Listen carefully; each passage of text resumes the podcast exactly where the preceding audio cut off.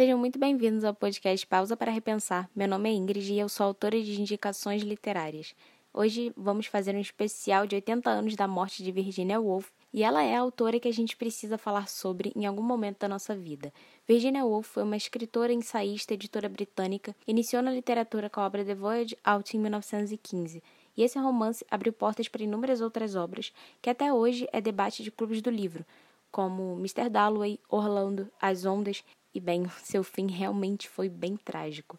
Na manhã de sexta-feira, de 28 de março de 1941, um dia claro, luminoso, frio, Virginia foi como de costume ao seu estúdio no jardim e lá escreveu duas cartas.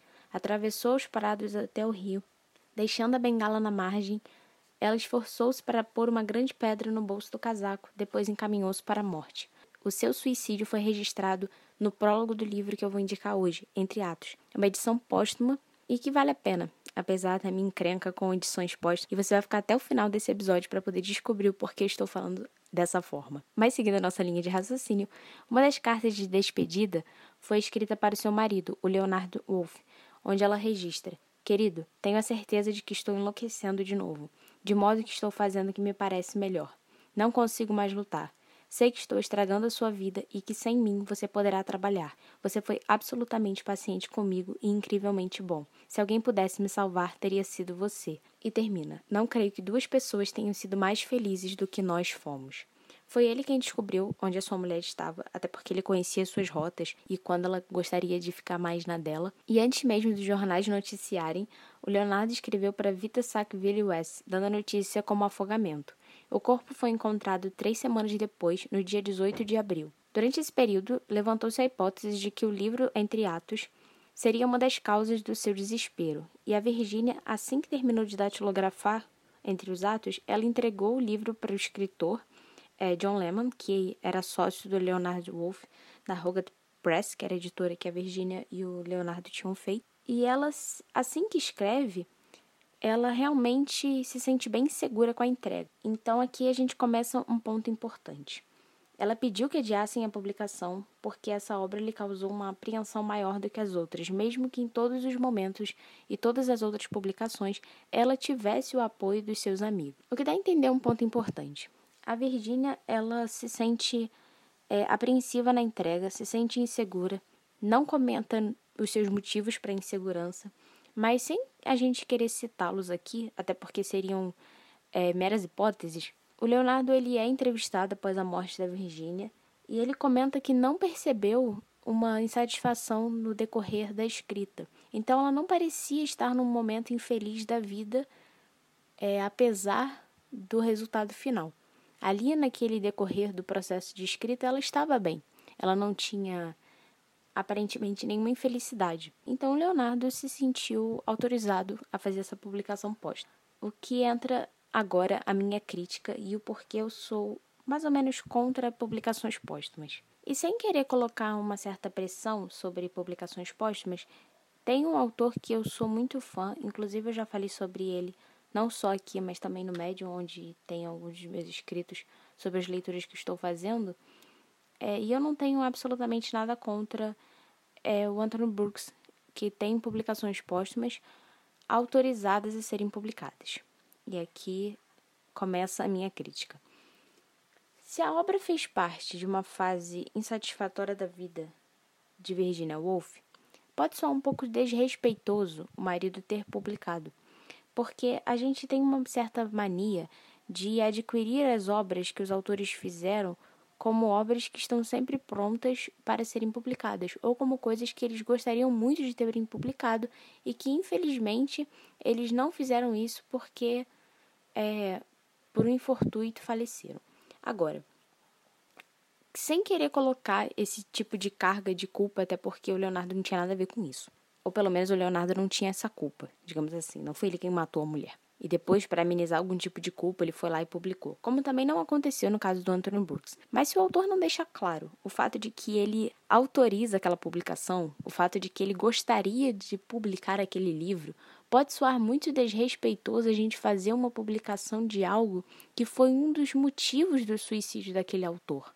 Porque quem é a gente para dizer que aquilo está pronto já para ser publicado? Talvez aquilo nunca seja publicado e está tudo bem, porque é, a pessoa não quis, sabe? E a gente precisa respeitar um pouco da vontade do autor naquilo que ele faz. É sua qualificação, digamos assim, sobre aquilo que está sendo produzido. E mesmo que a pessoa é, aparentemente se sinta muito feliz ou com uma certa vontade para poder fazer aquele tipo de publicação, é importante deixar isso registrado. É importante que a gente consiga cumprir até o final os desejos daquele que em vida registrou esse tipo de vontade. O Leonardo tinha autorização para adiar a publicação. Tudo bem, não para desistir dela. Então aqui acaba a minha crítica individual sendo um pouco entusiasmada. Mas eu compreendo o lado do marido nessa minha crítica.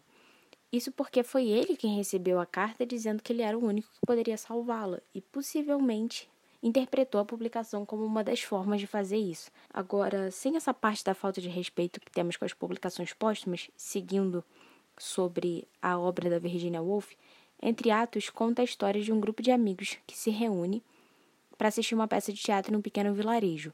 Os personagens centrais é o casal Isa e Giles, e eles carregam uma relação tão intensa quanto sutil, apesar de bem amarga. É um casal burguês que foge da elite londrina porque de fato eles não se sentem muito confortáveis naquele modo de viver. E perto dos seus amigos, assistindo a peça, eles acabam trocando assuntos que mostram o porquê dessa fuga, ou o quanto eles conseguem se sentir deslocados com alguns certos costumes. E não vale muito a pena destrinchar os motivos aqui, porque a forma que o leitor descobre a amizade entre eles é mais importante durante o processo da leitura. E não é um livro fácil de ser lido apesar de muito bom. E isso acontece porque a gente não tem a marcação dos capítulos, então a leitura é corrida e precisa de um pouco mais de atenção para não se desviar da linha do tempo. É, além disso, a gente não tem uma divisão muito certa do que está acontecendo na peça e do que está acontecendo nos diálogos entre os amigos. Exemplo: diálogos acontecendo entre duas amigas e do nada alguém começa a cantar. Logo muda para uma cena onde alguma menina pede outra pessoa um casamento. Aí a gente percebe que não é o diálogo entre é, o público que está assistindo, e sim o diálogo da peça que acabou sendo envolvido com o diálogo do público. O que acontece, apesar de deixar um pouco mais difícil da gente conseguir compreender completamente tudo aquilo que está acontecendo, pelo menos de primeira. Agora, eu acho que isso é só um problema para as 20 primeiras páginas do livro, e para ser bem sincera, a partir da página 17 eu já conseguia compreender como estava sendo feita essa divisão. Inclusive, um dos temas da peça que eles estão assistindo fala sobre onde há uma vontade, há sempre um meio de cumpri-la o que deixa muito explícito sobre o porquê da Virginia Woolf ter se matado do jeito que ela se matou. Eu não tô romantizando o suicídio aqui. Eu nunca vou fazer isso em nenhum desses episódios. Não vou fazer isso nas minhas publicações porque não é essa ideia. Mas sim, a gente consegue compreender e interpretar muito bem o quanto um autor se deixa exposto nas suas obras. E como extra para provar que eu estou falando isso com propriedade, a Virginia Woolf deixa dois trechos nesse livro em que eles acabam sendo interpretados até hoje de formas variadas. Primeiro, que ela explica que os livros são o espelho da alma, e você já deve ter visto isso escrito em algum lugar. E segundo, que ela cita assim: livros, o precioso sangue dos espíritos imortais, poetas, legisladores da humanidade, sem dúvida, era isso. Eu brinco que na sala de espera a gente pode se habituar ao ritmo de leitura que a gente espera. Então é uma boa ideia você sempre ter um livro para carregar na sua bolsa para esses momentos de você continuar fazendo aquelas leituras, mesmo de uma ou duas páginas, que já podem ser um belo avanço depois de um tempo. Agora, eu posso confirmar que a Virginia Woolf não é leitura de sala de espera, porque a gente precisa de tempo para fazer esse tipo de mergulho. E precisamos de tempo para poder compreender que 80 anos se passaram e a Virginia Woolf continua tão presente quanto no dia que ela se foi.